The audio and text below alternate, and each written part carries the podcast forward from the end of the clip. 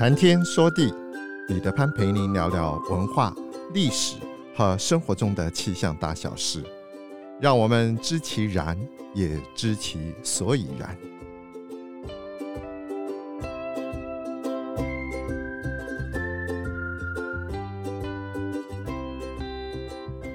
谈天说地，潘大刚空中与您相会。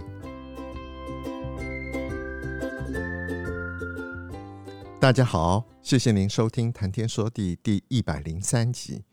由于腊月在即，旧历年又不远了，我打算从一月十六日到元宵节这一段时间，暂时停止更新《谈天说地》。不过每个礼拜，我还是会把《谈天说地》有关于腊月和旧历年相关的主题重新上架。这些内容既应景，又有文化上的意义。新朋友可以收听指教，老朋友们可以温故知新，而我呢，也可以利用年节这一段时间暂时休息一下，等元宵节过后再继续努力。上星期六，十二月六日是节气的小寒，再过几天之后，我们将进入农历的腊月。小寒一过，大寒在即。大寒是二十四节气中最末的节气，过了大寒，再来就是标志着冬去春来的立春了。立春之后的五天，我们大家紧接着就要准备迎接甲辰龙年的除夕。腊月是我们家家户户最忙碌的一个月，除了吃腊八粥、过腊八节之外，准备大扫除、办年货、送灶神等等，相信我们或多或少都有类似的经验。这一集我们就来聊聊中华文化里的腊月。早在殷商以前，我们的祖先曾经有各式各样的民间信仰，不过祖先崇拜始终都是最普遍的。在古代，每年都有特定的日子来祭拜祖先神灵。这一天就叫做腊日。一开始，这个祭祀祖先和神灵的日子并不固定，不同地方的腊日甚至还会不一样。到了汉代，国泰民安，官方就针对腊日有了全国性统一的规定。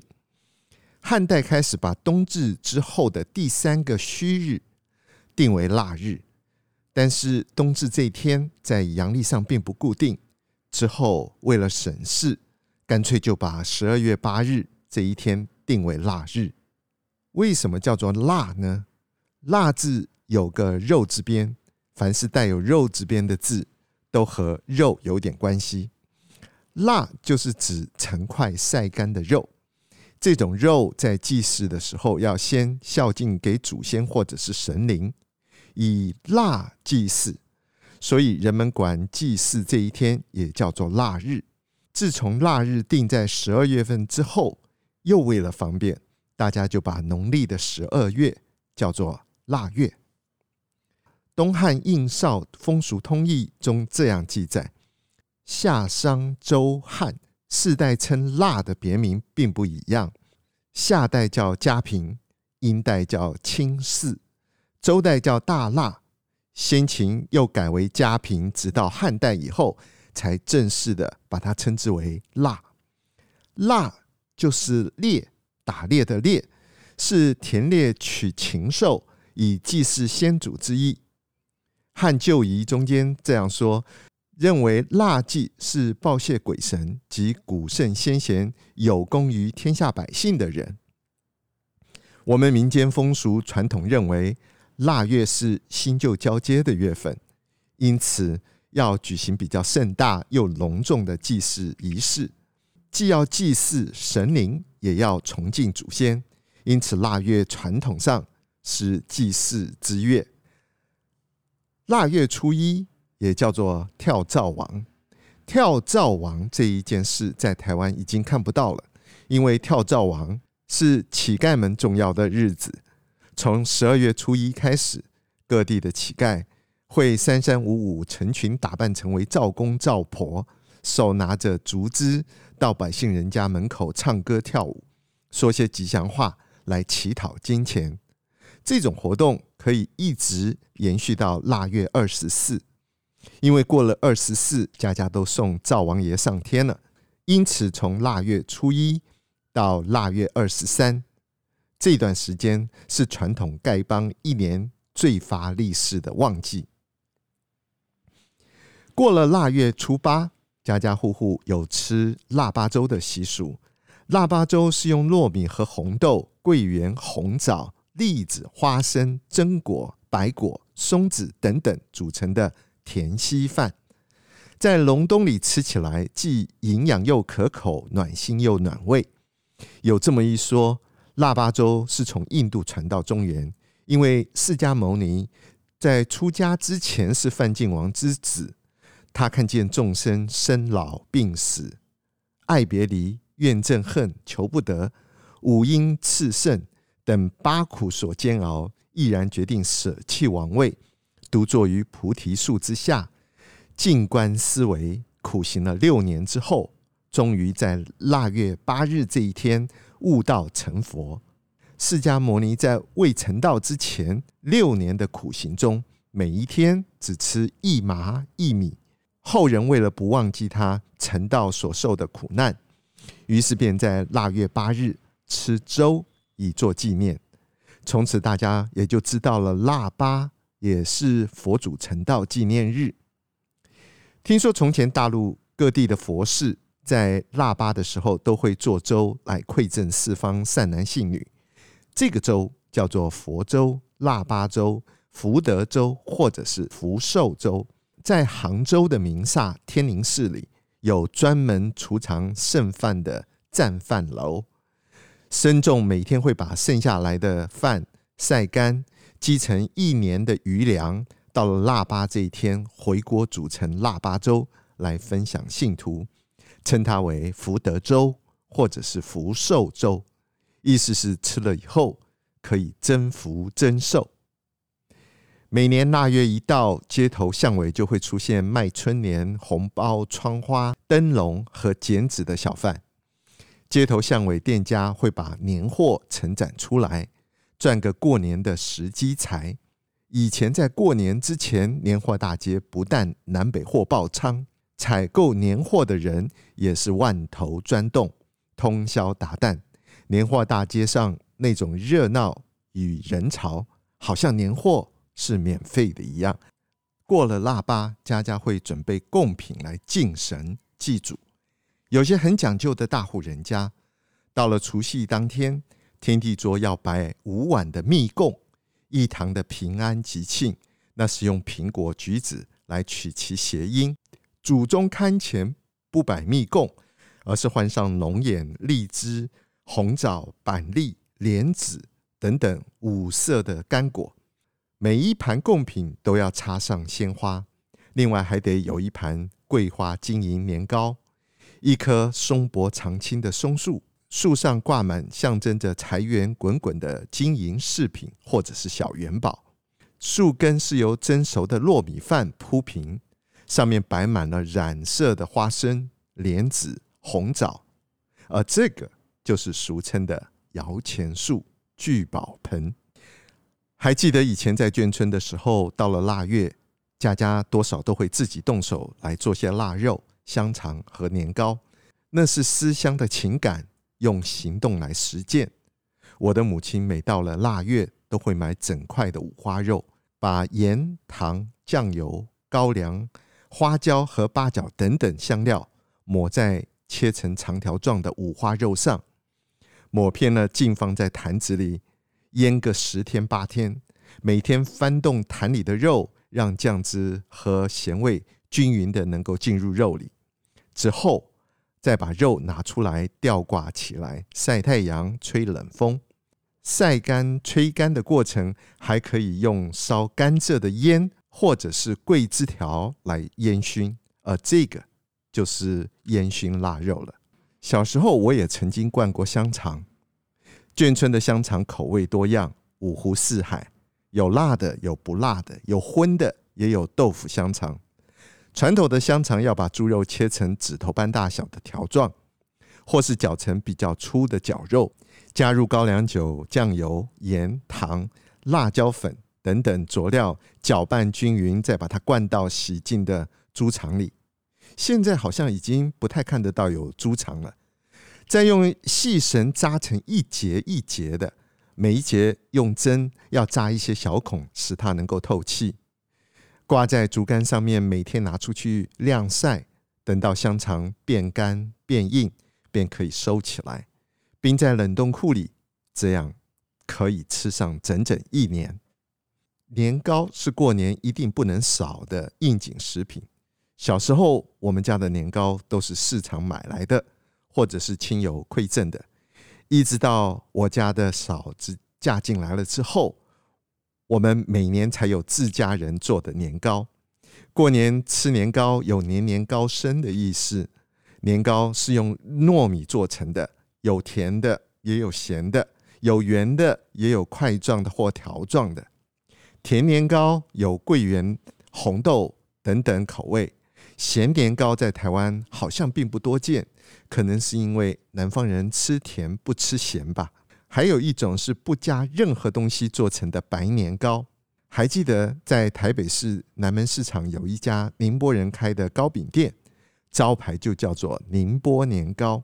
一到快过年的时候，老主顾们就会围在他的门口买他家的年糕，而他大多是卖条状的白年糕。年终大扫除是一件辛苦、麻烦，但是又必须做的大事。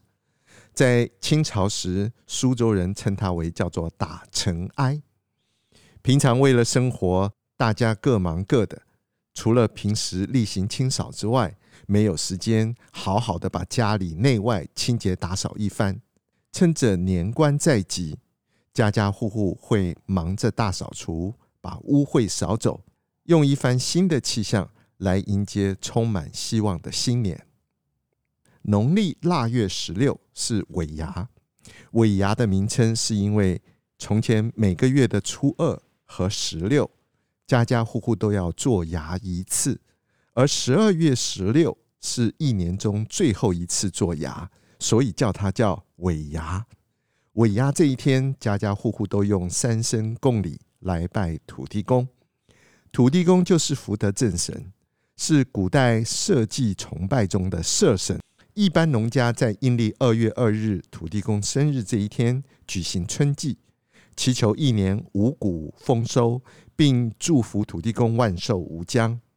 八月十五这一天还要祭拜一次，称之为秋祭。在五谷有了收成的时候，感谢土地公赐给大家的丰收。在民间，土地公也是商家的守护神。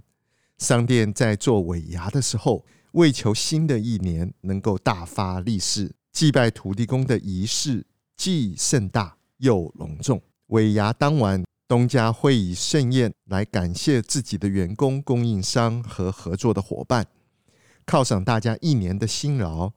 传统上，如果老板对某位职员不满，哪一年不打算续聘，在尾牙的时候会把鸡头朝着他。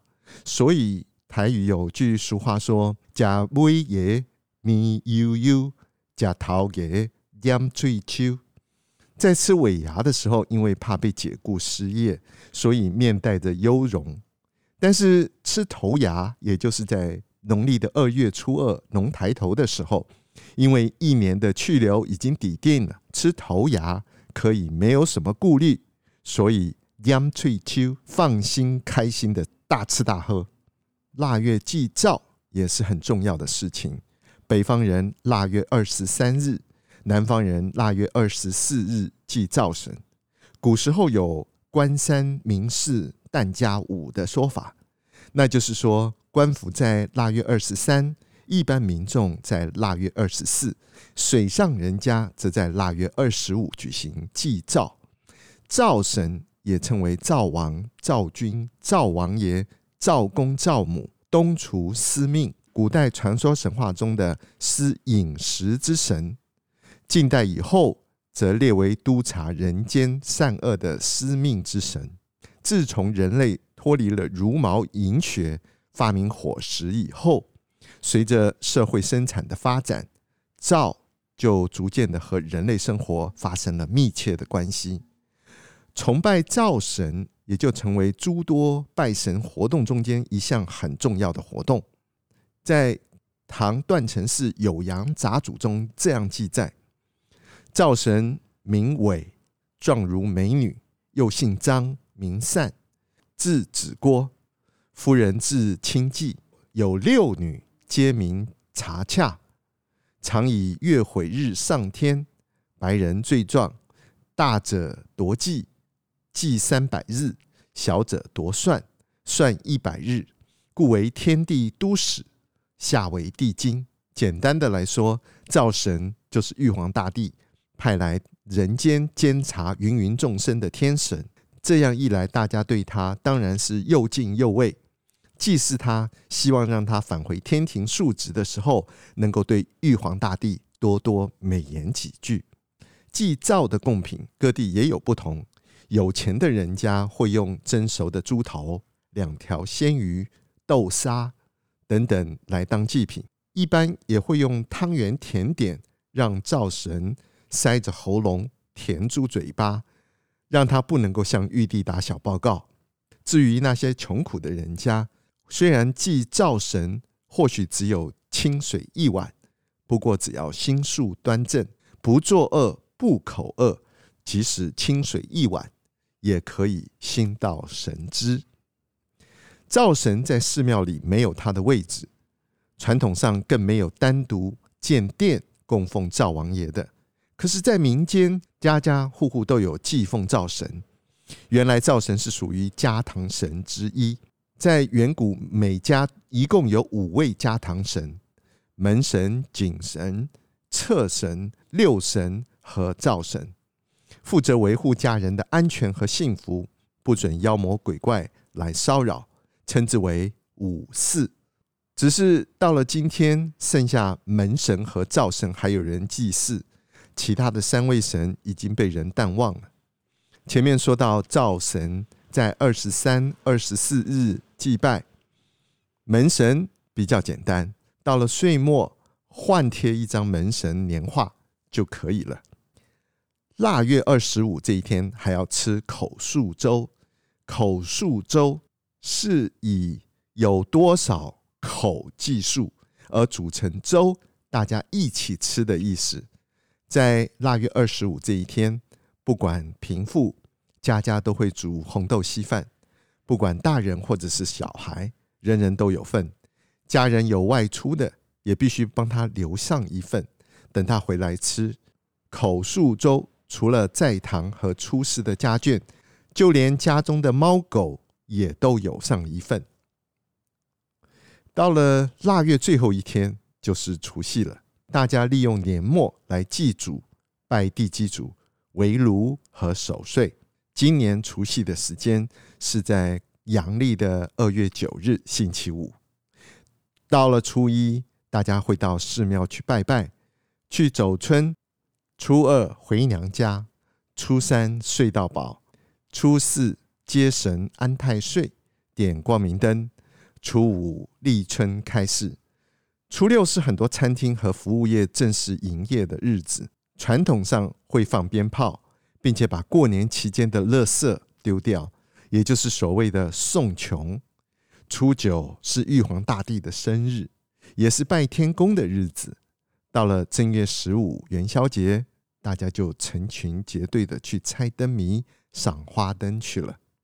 说到这里，我要先预祝大家农历新年快乐，阖家欢乐团圆，平安健康，龙虎精神，龙年行大运。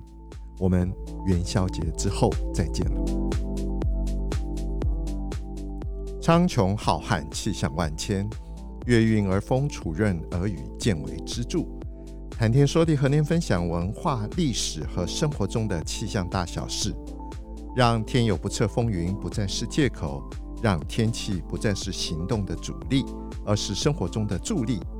想要知道更多，我们下次再会。